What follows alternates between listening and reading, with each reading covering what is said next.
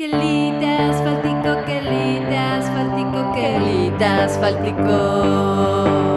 Quelite asfáltico, quelite asfáltico, quelite asfáltico, quelite asfáltico. Muy buenas tardes, mi nombre es María Tejeda, me dedico al cine documental y me especializo en seguridad alimentaria.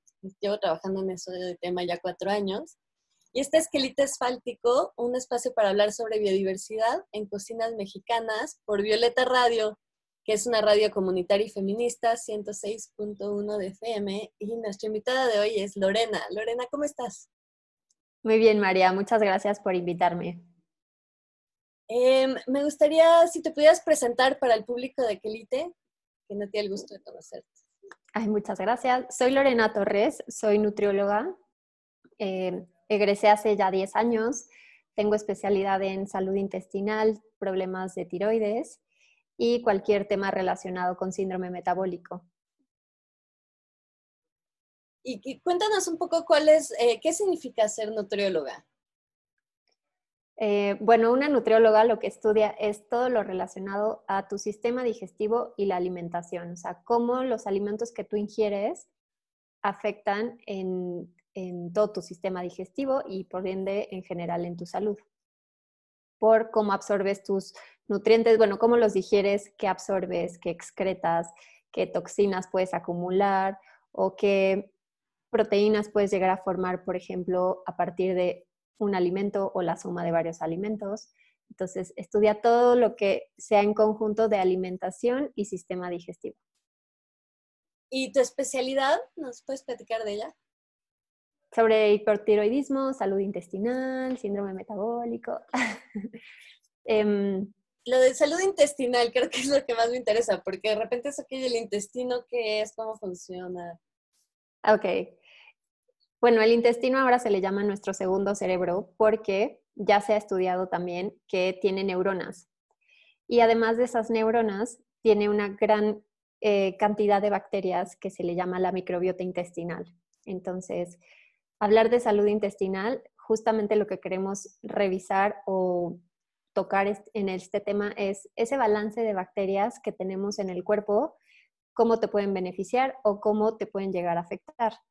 Porque dependiendo de esas bacterias, también puedes llegar a modificar la expresión de ciertos genes, que eso lo estudia, bueno, ya la epigenética. Pero todo esto viene desde cómo está tu intestino, ¿no? O sea, todas tus células intestinales, tu pared intestinal, si está sano o no está tan sano. ¿Dijiste neuronas en el intestino? Sí. ¿Cómo son las neuronas cómo, es eso? bueno, las neuronas en general son células del tejido nervioso, eh, bueno, del sistema nervioso, y lo que hacen es tienen la capacidad de generar em, una comunicación directa con el cerebro. ¿El estómago también tiene neuronas? Sí, en realidad se ha estado estudiando que no solo el sistema digestivo tiene neuronas, también hay otros estudios donde han comprobado que el corazón, por ejemplo, también tiene esa capacidad neuronal.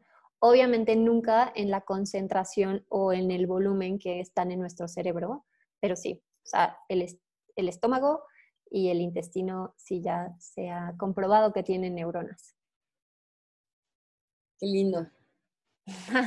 Qué hermoso. Sí, interesante. La verdad es súper interesante y justamente esta como secreción de neurotransmisores o desarrollo de, de, la red neuronal dentro del intestino va a depender de ese balance de bacterias que nosotros tengamos. Las bacterias se alimentan de lo que nosotros consumimos. ¿Se me expliqué? Repítemelo, por favor. O sea, el desarrollo de este tipo de células en el intestino va a depender de bacterias que también tenemos en el intestino. Esas bacterias dependen de los alimentos que nosotros consumimos.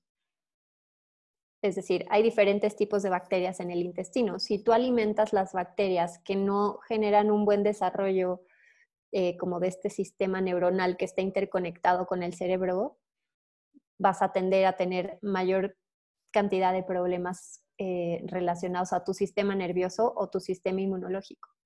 O bien si alimentas las bacterias que te ayudan a fortalecer tu sistema inmunológico, tu salud en general, pues vas a tener un mejor balance o desarrollo de esa red neuronal también a nivel del intestino. ¿Y cómo se Muy complejo, efectivamente. ¿Cómo se relacionan las bacterias con las neuronas?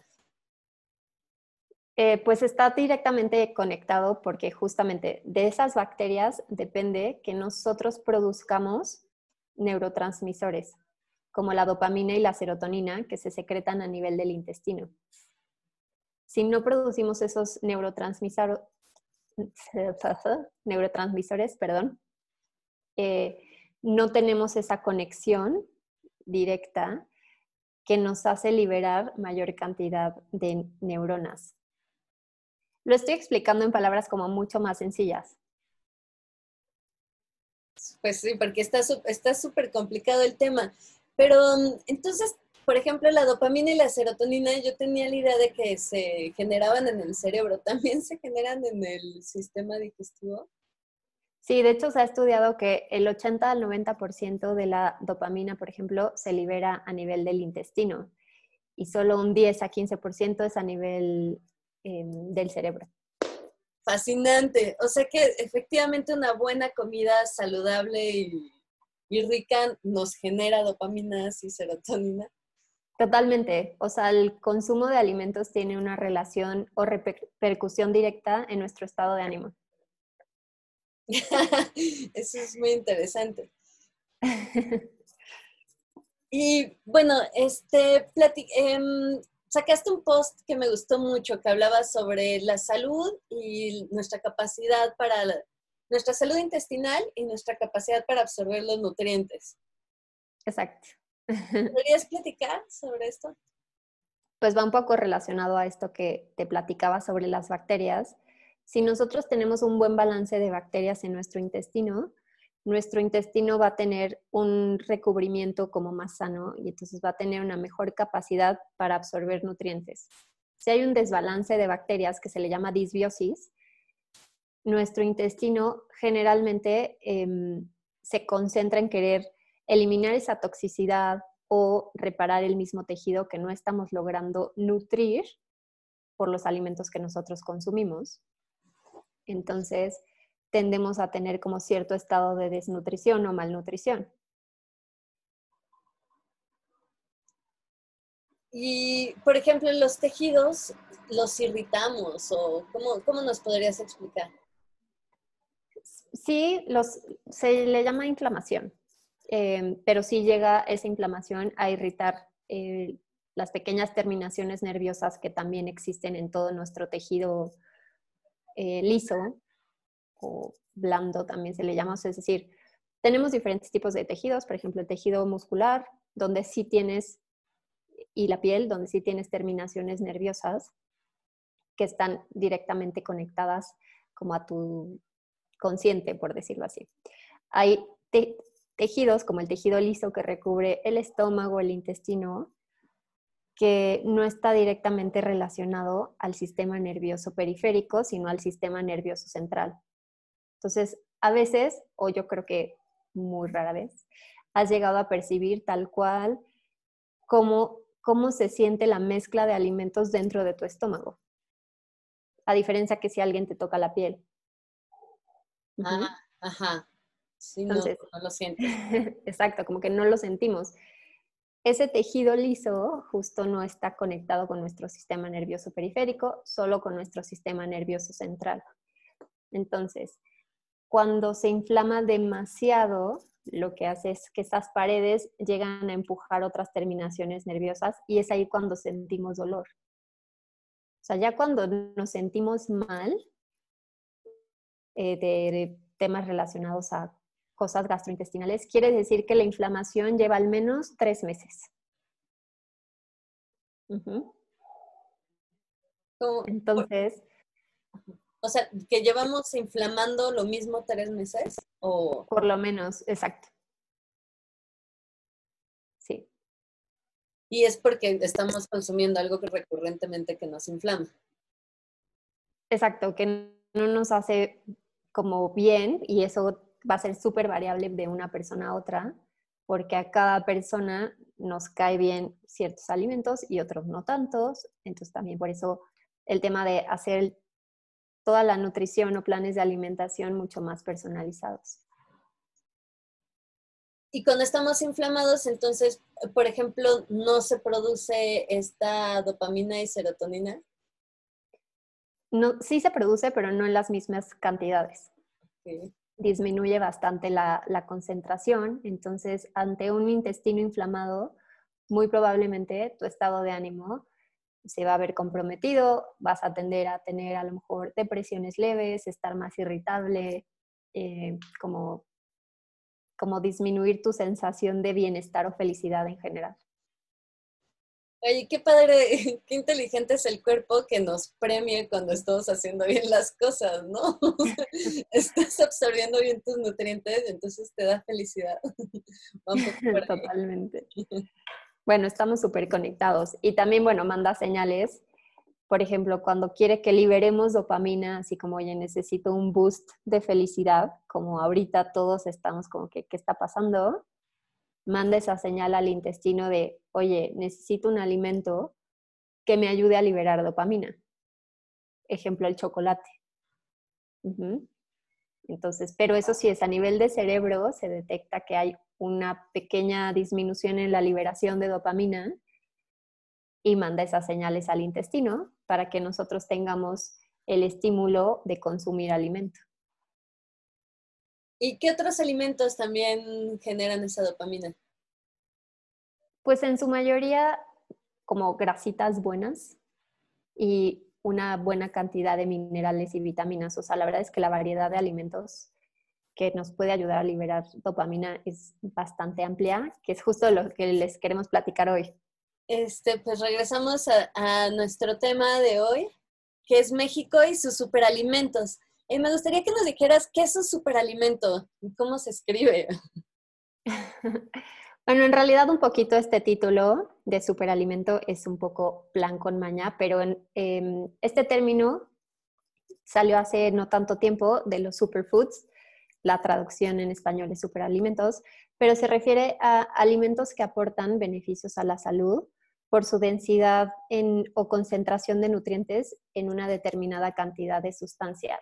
Es decir, comparan un alimento, o sea, 100 gramos de, por ejemplo, harina de trigo versus 100 gramos de azaí, ¿no? Entonces, en esa misma cantidad de alimento, hay una mayor concentración de nutrimentos en estos que se les han llamado superfoods. Pero también debo decirles que no es un término que tenga una definición oficial o que sea aceptado, por ejemplo, por la Organización Mundial de la Salud. Fue un término un poco más eh, promovido por temas de marketing, entonces también se puede prestar a ciertas confusiones, pero bueno, sí queremos hablarles hoy de superalimentos mexicanos, es decir, de alimentos que tienen beneficios a la salud por su alta concentración de nutrimentos. Y el, eh, bueno, el, título en, en quelite asfáltico nos encanta porque está, está reconociendo como esta característica de los alimentos mexicanos de tener una alta cantidad de nutrientes. Em, ¿Dirías que es algo especial? O sea, como es algo especial en México esta situación. Yo creo que sí, en México tenemos una gran diversidad de alimentos y es algo de lo que deberíamos como tomar provecho, ¿no? Y justamente consumir más alimentos locales, porque la naturaleza es súper sabia y como geográficamente estamos situados en diferentes tipos como de, climas y de tierras para lo que nuestro cuerpo necesita. Entonces, yo creo que es una gran ventaja toda la diversidad que tenemos en México y hay que aprovecharla. En, los primeros capítulos de Quelite Asfáltico hablamos de la megadiversidad de México y cómo, pues sí estamos en un punto geográfico donde tenemos que ser responsables y conscientes de que tenemos una gran diversidad y que de repente la diversidad es una herramienta de la evolución para seguir viva, entonces estamos como bien preparados, ¿no? Para... Totalmente, claro, es parte de la evolución. Y cuéntanos, en... yo entiendo que al, refer... bueno, al, al, entender yo los superalimentos mexicanos, entiendo que hay una tradición larga en nuestra historia de consumirlos, eh, como digamos que podría venir desde los tiempos de los prehispánicos, ¿no? De los náhuatl, sí, de su conocimiento de, con, con estas plantas. Eh, ¿Tú en qué alimentos estás pensando? Pues les hice una lista de cinco que me parecen los principales superalimentos en México y quiero platicarles un poquito como las propiedades de cada uno, pero eh, se los va a decir así para que sepan de lo que les vamos a hablar. El primero es el nopal, el, los segundos es el frijol, el tercero es el cacao, el cuarto la chía y el quinto el maíz. Ok, también esto, la idea es quitar el concepto de que un superalimento o un superfood tiene que ser caro, ¿no? O sea, costoso a nivel económico y no necesariamente tiene que ser así. O sea, puedes obtener los beneficios de los alimentos si los consumes en las suficientes cantidades o combinaciones adecuadas y te da el mismo beneficio que gastar en un superalimento que te va a ser mucho más costoso. Entonces, bueno, del, del, nopal sobre todo es por su contenido de fibra. Tiene tanto fibra soluble como fibra insoluble. La fibra soluble que tiene el nopal se llama mucílago y se utiliza en muchísimos productos de la industria alimentaria justamente para generar como, actúa como espesante. ¿no? Entonces, es súper buena opción. Justamente nos ayuda muchísimo a temas de salud intestinal, un buen consumo tanto de fibra soluble como insoluble. Y es rico en calcio y este calcio, aunque es vegetal, o sea, de origen vegetal, es bastante biodisponible en nuestro cuerpo. Entonces, el calcio es de los minerales más indispensables en nuestro cuerpo. Utilizamos iones de calcio todo el tiempo para la contracción muscular. Eso incluye los latidos de nuestro corazón, nuestros pulmones, ¿no? Cuando respiramos y otra vez como exhalamos. Constantemente estamos usando ese calcio y también es alto en potasio. Entonces, es un alimento que nos ayuda muchísimo a mantenernos bastante bien hidratados. Porque el potasio, pues, está siempre en balance en nuestro cuerpo con el sodio y justo ayuda a ese estado de hidratación. Y la región que es súper rica en nopal, que nopal sí tenemos por todos lados y es barato y además se mantiene muy bien, no tiene, se conserva muy bien para estos tiempos de conservas. Este, platícanos cómo se come el nopal. Se puede comer en todas las presentaciones. Se puede comer crudo, cocido, asado, deshidratado, eh, como lo han comido, pero sí, desde crudo se puede comer. Si no lo han probado crudo, en, no sé, por ejemplo, una ensalada queda súper rico. Eh, obviamente asado también le cambia el sabor.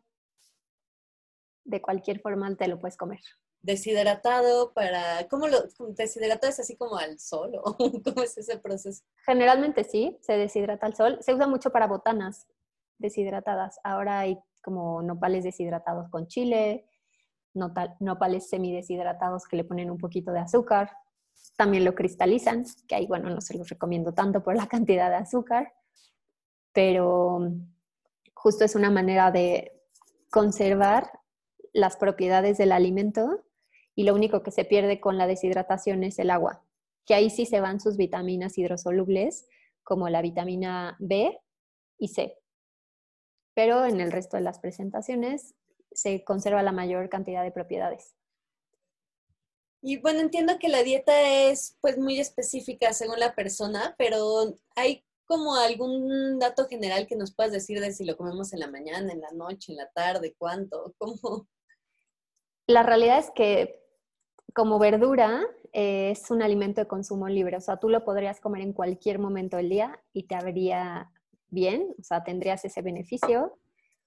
Cantidad no hay un límite porque justamente su contenido de fibra eh, te da mucha sensación de saciedad.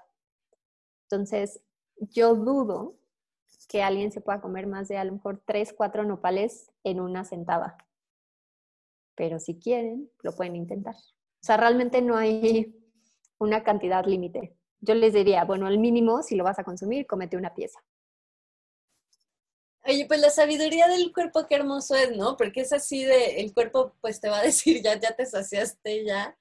Y Exacto. hemos hablado en otros capítulos de lo peligroso que por eso, que de los alimentos que nos engañan, porque son realmente capaces de engañar al cuerpo como con los, pues los saborizantes estos artificiales y cosas así, ¿no? Le pueden, nos pueden hacer creer indicaciones que no son reales. que Totalmente. Sí, hay toda una cascada de señalizaciones desde como las papilas gustativas que están conectadas a tu cerebro y luego a tu sistema digestivo, donde puedes generar como mucha confusión. Y sobre la fibra, em, ¿la fibra tiene que ver con como poder limpiar bien el intestino? ¿O por qué es la, qué es la importancia de consumir fibra? Ok, sí, y hay dos tipos de fibra. La fibra soluble, que se disuelve en agua y entonces por lo tanto genera un tipo o una especie de gel a nivel intestinal. Y la fibra insoluble. La fibra insoluble es como toda esa cascarita que como nuestro cuerpo no tiene las enzimas digestivas para procesarla, se queda tal cual. Ejemplo, creo que todos hemos ido al baño y visto un granito de lote salir por ahí, tal cual. Esa es fibra insoluble. ¿Ok? Ok. Eh, la fibra soluble, por ejemplo, es todo lo que le da textura a las verduras o a la fruta, o sea, la pulpa. Eh, por ejemplo, lo que decías para limpiar, efectivamente, la fibra soluble genera volumen y la fibra insoluble, imagínense que el intestino es este río, ¿no? Entonces los tronquitos serían la fibra insoluble, te ayudan a barrer cualquier tipo de desecho. Y efectivamente, pues como se, lim- se limpian esas, esas paredes intestinales. Y al mismo tiempo, la fibra soluble, que es esta especie de gel, te ayuda a transportar las sustancias que tu cuerpo necesita mover para absorber en diferentes porciones del intestino. Y al mismo tiempo, la fibra soluble nutre mucho las bacterias del intestino, que se le llaman probióticos. Es decir, la fibra soluble actúa como prebiótico, que es el alimento de los probióticos. Contabas que el intestino tiene como distintas áreas donde van absorbiendo distintos nutrientes. Sí, ¿Cómo funciona eso? ¿Qué áreas tiene el intestino?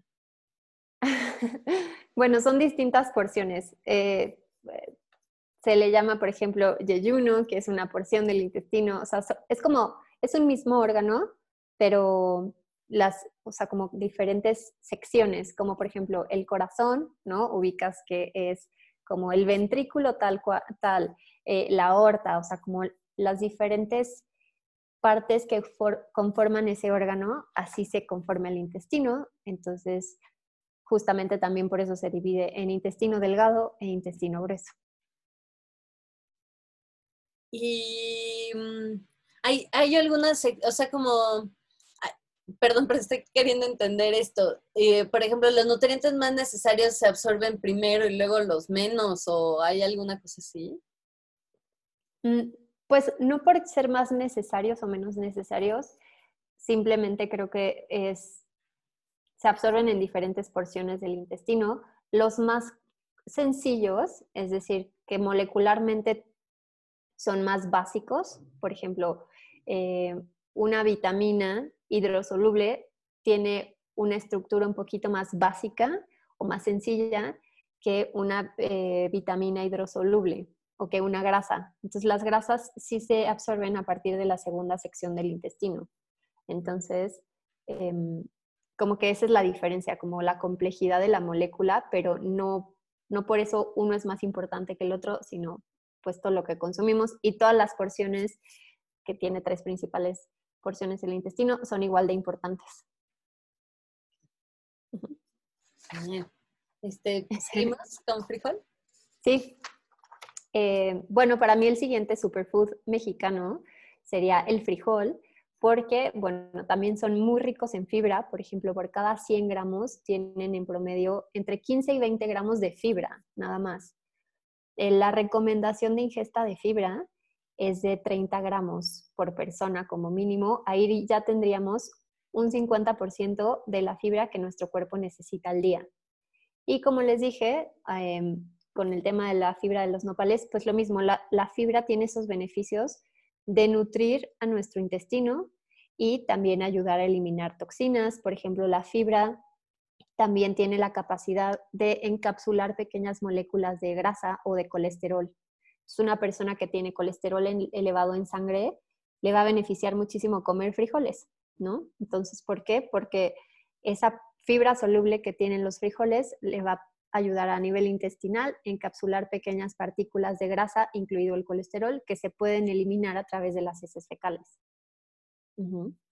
Y también es una fuente de proteína. O sea, creo que aquí todos los vegetarianos y veganos eh, prácticamente sería así como alimento estrella junto con las lentejas en México, porque igual la concentración de proteína va dependiendo como la especie o el tipo de frijol, desde un 14 hasta un 30%, que es bastante elevado. Entonces es una muy, muy buena alternativa y también son bastante ricos en minerales como el magnesio, como el zinc, eh, fósforo y son ricos también en, hierro, que ese, ese, ese, hierro, por ejemplo, no es tan biodisponible, pero nada más necesitamos consumir vitamina C para mejorar la absorción y que sea biodisponible y podamos aprovecharlo mejor. O sea, una ensaladita de frijol con nopal y limoncito y jitomate a toda madre. Totalmente, sí. Y ahí sí podríamos, ya después hablamos de hierbas y todo, pero simplemente perejil, cilantro, cosas así, le agregan una muy buena como incrementan su contenido nutricional. Uy, por favor, dime, el perejil y el cilantro, ¿qué le aportaría a esa ensalada? Son, por ejemplo, em, antimicrobianos naturales. O sea, nos ayudan mucho a disminuir como el sobrecrecimiento de bacterias negativas. Entonces tienen esas pequeñas sustancias que nos ayudan a mantener un, buen equilibrio a nivel este, de bacterias en general. O por ejemplo, si tú pones una verdura en el refri y la pones junto a un cilantro o junto a un perejil, se, se va a podrir descomponer menos rápido que si no lo pones con eso, porque también tienen ciertas enzimas que inhiben esta sobrepoblación bacteriana. Y bueno, tienen vitaminas y minerales que también nos ayudan muchísimo. Por ejemplo, eh, pensando, insistí que no tocamos ese tema todavía y ahí voy, pero pensando en que ahorita estamos en esta mm, situación sanitaria, ¿no? Que pues es la comida, nuestro, nuestra economía se está viendo pues la, economía de todo mexicano se está viendo pues en peligro, ¿no? Y la carne de repente ah, no solamente se pudre, sino que es cara. Y la leche pues también. Y entonces pensamos muchas veces que el calcio y que mm, la proteína solo la podemos conseguir ahí. Y ahorita ya salieron estas dos bellas opciones y que además este, se mantienen bastante bien a través del tiempo, ¿no? El frijol y el nopal. Totalmente.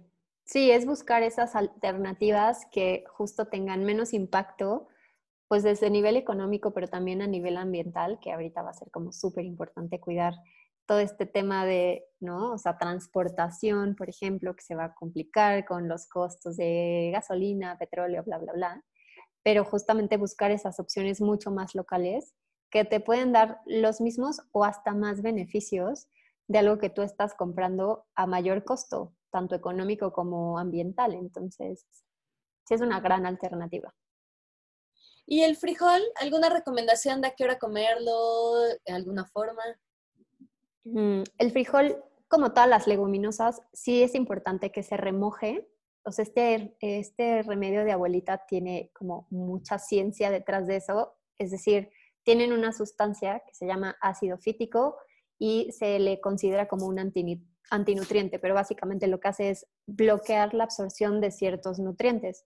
Con el remojo, este ácido fítico, al ser hidrosoluble, se va. Entonces, se debe remojar entre 8 y 12 horas, se tira esa agua, se le pone agua nueva y listo, ya los podemos consumir. O sea, es algo que sí siempre tenemos que comer cocido. Y el horario también podríamos comerlo en el desayuno, comida o cena. O sea, ahí no hay ningún, no hay ningún tema en los horarios. Obviamente va a depender de cómo está tu distribución de macronutrientes a lo largo del día. Pero yo los como desayuno, comida y cena. O sea, me encantan en cualquier horario. Y mm, eh, haciendo este tipo de preguntas y delatándome como una no cocinera, este, si no tenemos una olla express, ¿qué podemos hacer con los frijoles? ¿Cómo, eh, ¿Se hierven así por horas o...? Sí, lo que ayuda mucho a que la cocción sea más rápida si no tienes una olla express es ponerle un, más o menos por cada dos tazas de frijoles así en seco, una cucharadita de bicarbonato de sodio, porque el sodio incrementa el punto de ebullición del agua. y el bicarbonato tiene o sea, sustancias que ayuda a como suavizar un poquito en la cascarita, que es lo más duro, entonces ya lo de adentro se cose. Pero sería una alternativa en olla regular. Eh, va a depender mucho como de la estufa, ¿no? Si es una hornilla chiquita o grande y así, pero más o menos en a lo mejor una o dos horas de cocción, más que suficiente. Ah, qué bien. Ni tanto. El mayor tiempo es de remojarlo, de 8 a 12 horas. Sí, pero lo puedes dejar así en la noche, te vas a dormir, haces tus actividades y luego le cambias el agua y listo. Pues, y también ahora creo que es muy importante mm, pues apoyar a los productores mexicanos y hay miles de variedades de frijol, entonces hay que aprovechar que hay variedades en tamaños, colores. Sí, totalmente, cañón. Seguimos con Que son tantas que ni me las sé, la verdad, ¿eh? O sea, hay muchísimos, o sea, ya sabes, peruano, pinto, bla, bla. Entonces, buscar las, las opciones. Eh, ¿Continuamos con el cacao, por favor? Sí, el cacao iba a ser mi, o sea, como el primer lugar, pero dije, bueno, creo que en accesibilidad, costos y todo, el nopal es el ganador, pero el cacao, ¿por qué? Porque es, un gran antioxidante. Em, es una fuente súper importante de grasas em, monoinsaturadas y poliinsaturadas, que eso lo que hace es como disminuir la inflamación a nivel de nuestras células. Es también muy rico en magnesio y, por ejemplo, en esta grasita buena que, que aporta, tiene una gran concentración también de flavonoides, que son sustancias que nos pueden ayudar y actúan como neuroprotectores. Por eso el tema de la dopamina y la liberación de neurotransmisores está como tan relacionada al consumo de chocolate, ¿no? Que bueno, la, fuente principal o más bien la sustancia activa es el cacao. Hay una, em, una como lista que se llama, se llama ORAC, que solamente te dice, es un término como muy, muy específico, pero es la capacidad de absorción de radicales de oxígeno que tiene un alimento, es decir, su capacidad antioxidante. Y el chocolate estaba en los primeros 10. Bueno, no el chocolate, perdón, el cacao, porque ahora chocolate tiene mezclas con cosas. El cacao está en los primeros 10 alimentos con mayor capacidad antioxidante. Esa lista no es igual científicamente, o sea, no se usa como punto de referencia, porque no es lo mismo comerte 100 gramos de, o sea, en volumen de cacao que 100 gramos, por ejemplo, de jitomate. O sea, el volumen cambia muchísimo. Entonces ahí es difícil comparar en un mismo volumen, pero bueno, era solo punto de referencia de, que sí es de los alimentos con mayor cantidad de, de antioxidantes.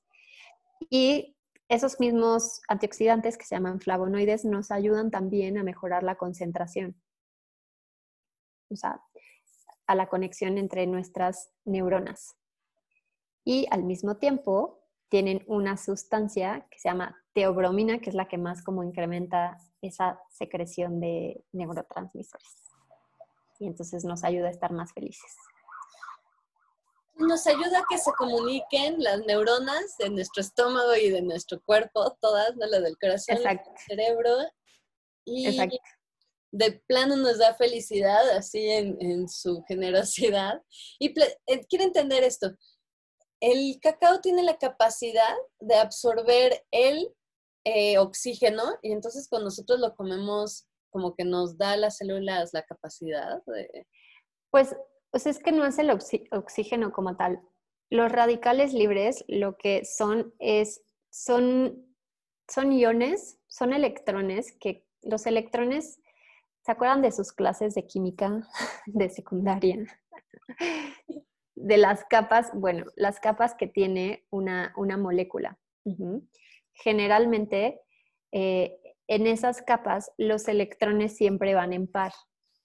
Cuando se queda un electrón solito, se le llama un radical libre, porque empieza una actividad eh, descontrolada como en cadena. ¿Por qué? Porque yo electrón que me quedé solito, voy a correr a otra molécula a querer robarme ese electrón para yo tener estabilidad y funcionar bien.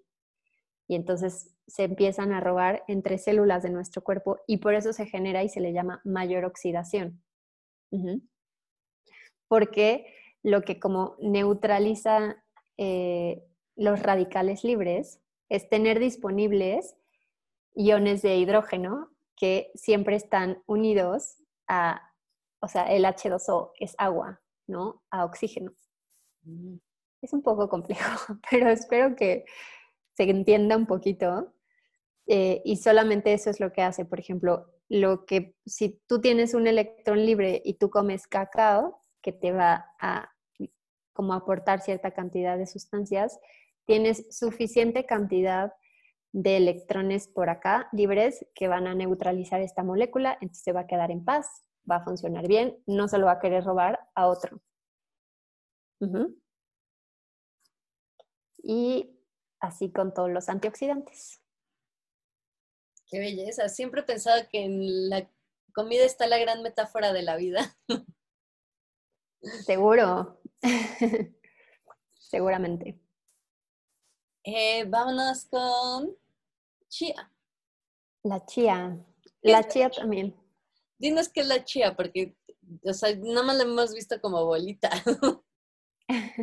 la chía es una semilla y lo que principalmente aporta es grasa y fibra. Eh, es la semilla más rica en omega 3. Los omega 3 son los son ácidos grasos, o sea, grasas buenas, porque son poliinsaturados y justamente también nos ayudan muchísimo a evitar oxidación. La chía, o sea, por cada bolitititita, el 33% de esas bolitas son grasas buenas.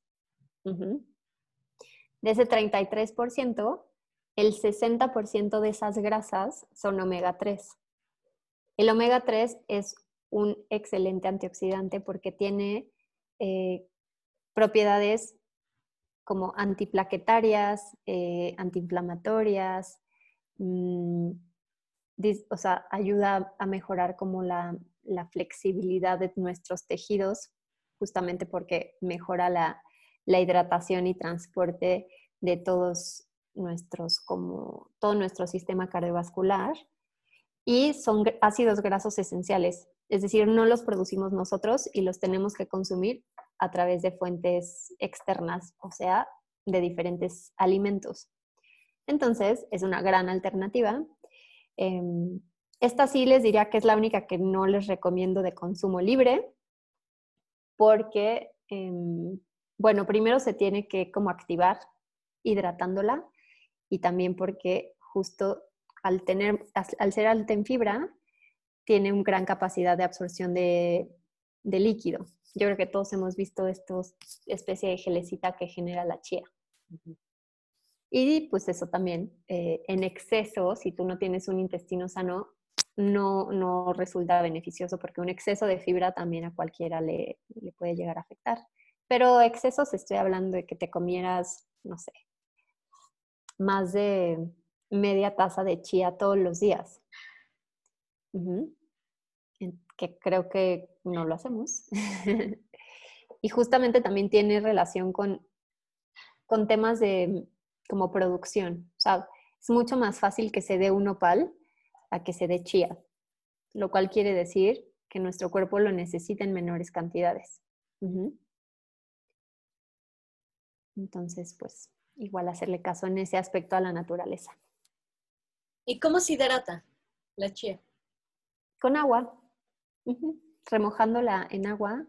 Más o menos tiene la capacidad de absorber tres veces eh, su, su peso en agua. Es decir, tú usas una cucharada de chía, tienes que ponerle tres cucharadas de agua para que se genere como un buen gelecito y puedas aprovechar esos beneficios. ¿Cuánto tiempo? Pues desde 15 minutos a 20 minutos ya se empieza a hidratar. Después de media hora en adelante, seguro que está bien hidratada. ¿Y qué pasa si no le hidratamos? No te pasa nada, solamente a nivel gastrointestinal va a robar esos líquidos que necesita para justamente moverse. Entonces, como que te va a deshidratar un poco el intestino, por decirlo así, pero no pasa nada. O sea, tú ingieres agua y, y ya está. Le hidratas en la panza. Sí, exacto. Sí, sí, sí. Y em, ¿podrías explicarnos un poco más sobre las grasas buenas y malas, insaturadas, polisaturadas? Eh, no, no entiendo eso. Ok. Em, las grasas saturadas versus las monoinsaturadas o poliinsaturadas, lo que hablan es el tipo de enlace que une esos ácidos grasos a nivel molecular. Es decir, un doble enlace es más fácil de romper, se suena raro, eh, molecularmente, que uno que solo tiene un enlace sencillo. Las grasas saturadas todas tienen un enlace sencillo entre sus moléculas como de carbono. Y tienden a ser eh, mucho más estables a temperaturas elevadas, a diferencia de las grasas monoinsaturadas. Monoinsaturado es que solo tiene una eh, doble saturación, poliinsaturadas es que puede tener dos o más dobles eh, insaturaciones. Entonces quiere decir que tiene mayor capacidad de romperse fácilmente una poliinsaturada. Entonces, no los quiero confundir mucho con esto, pero básicamente es la capacidad de em, digestión o rompimiento de ese tipo de moléculas que tiene tu cuerpo. Es más fácil que tú proceses una grasa monoinsaturada y una poliinsaturada que una saturada. Las saturadas se quedan mayor tiempo en nuestro organismo porque justamente no tenemos esas enzimas o esa capacidad de, de- de romperlas por completo. Entonces, como el cuerpo dice, pues no sé qué hacer con esto, mientras lo guardo, ¿no? Y es sobre todo la grasa que se queda en la zona visceral. ¿Me expliqué o te confundí más? No, eh, sí, creo que sí. Entonces, digamos, hasta ahorita hemos visto que tienen, por ejemplo, el cacao y, y todos estos superelementos tienen, son moni y polisaturados. Ajá, monoinsaturados y poliinsaturados. Y los que, por ejemplo, los saturados, eh, ¿cuáles son? ¿Qué, qué ejemplo hay?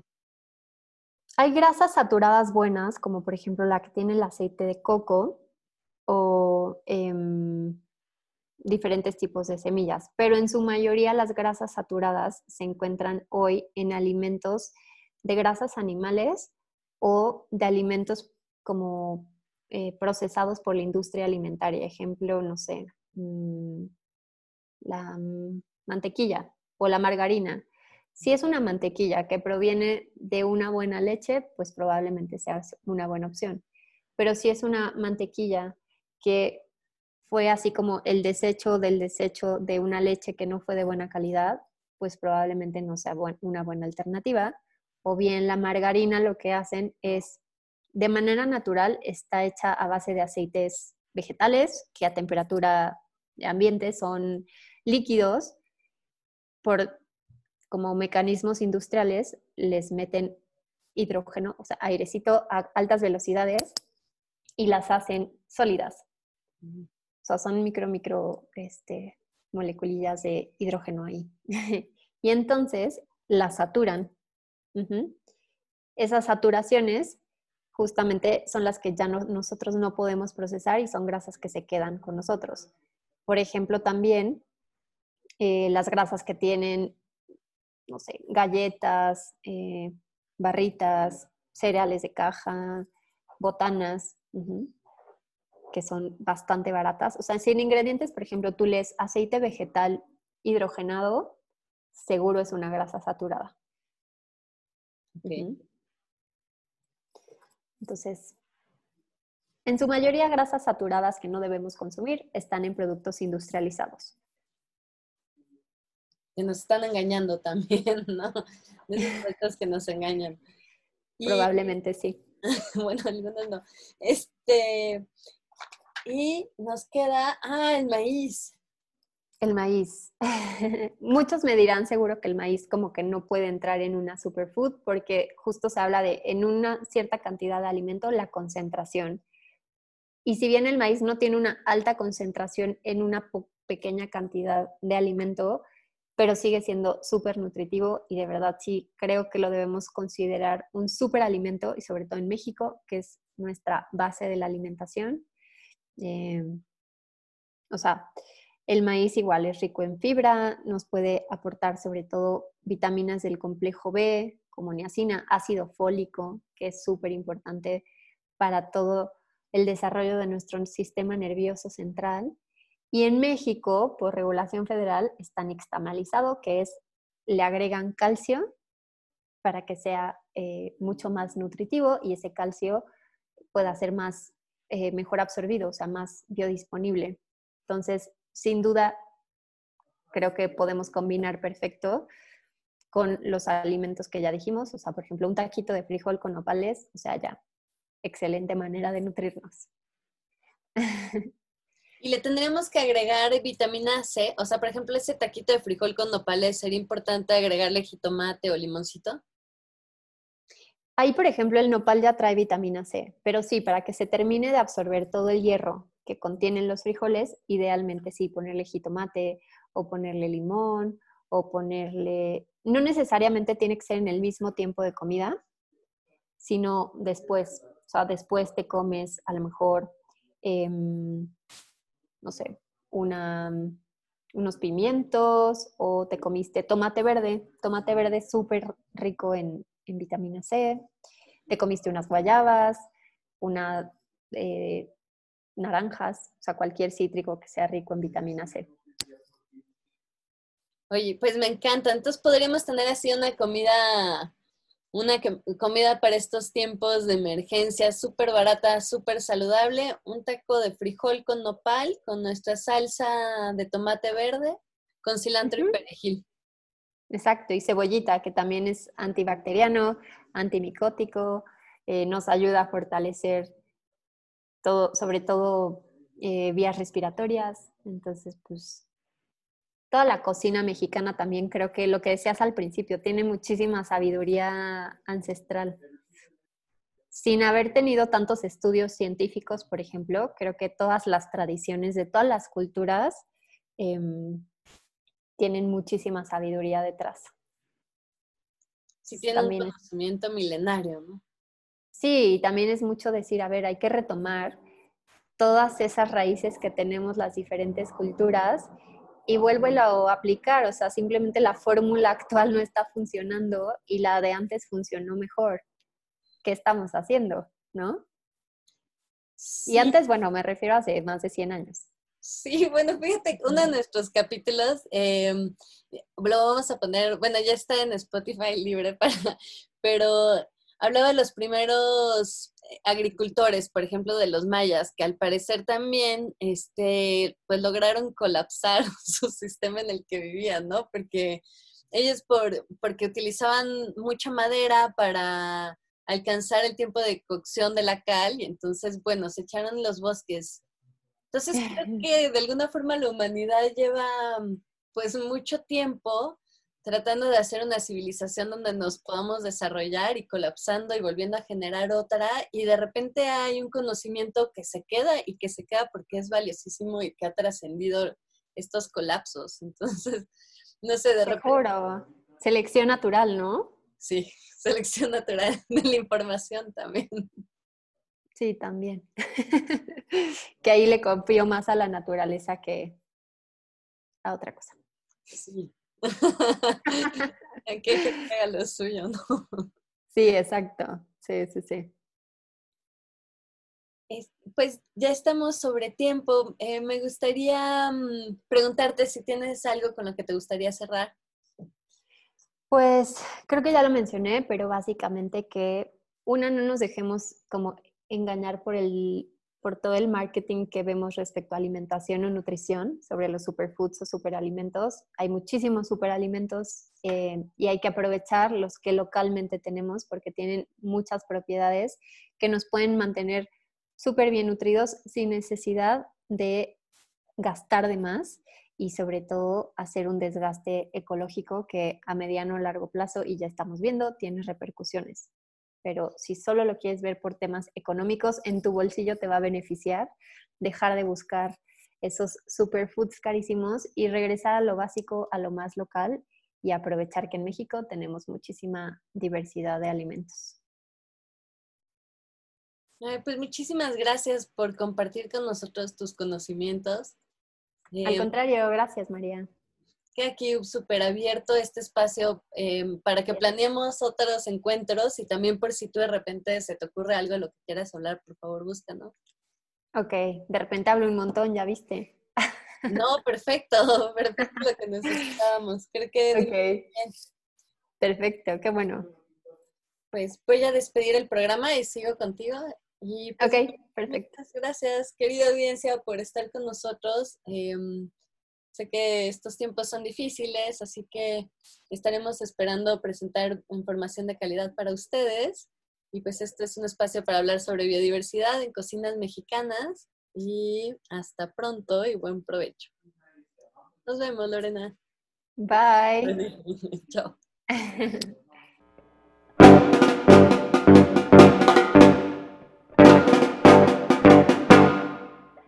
Quelita, asfaltico, quelita, asfaltico, quelita, asfaltico.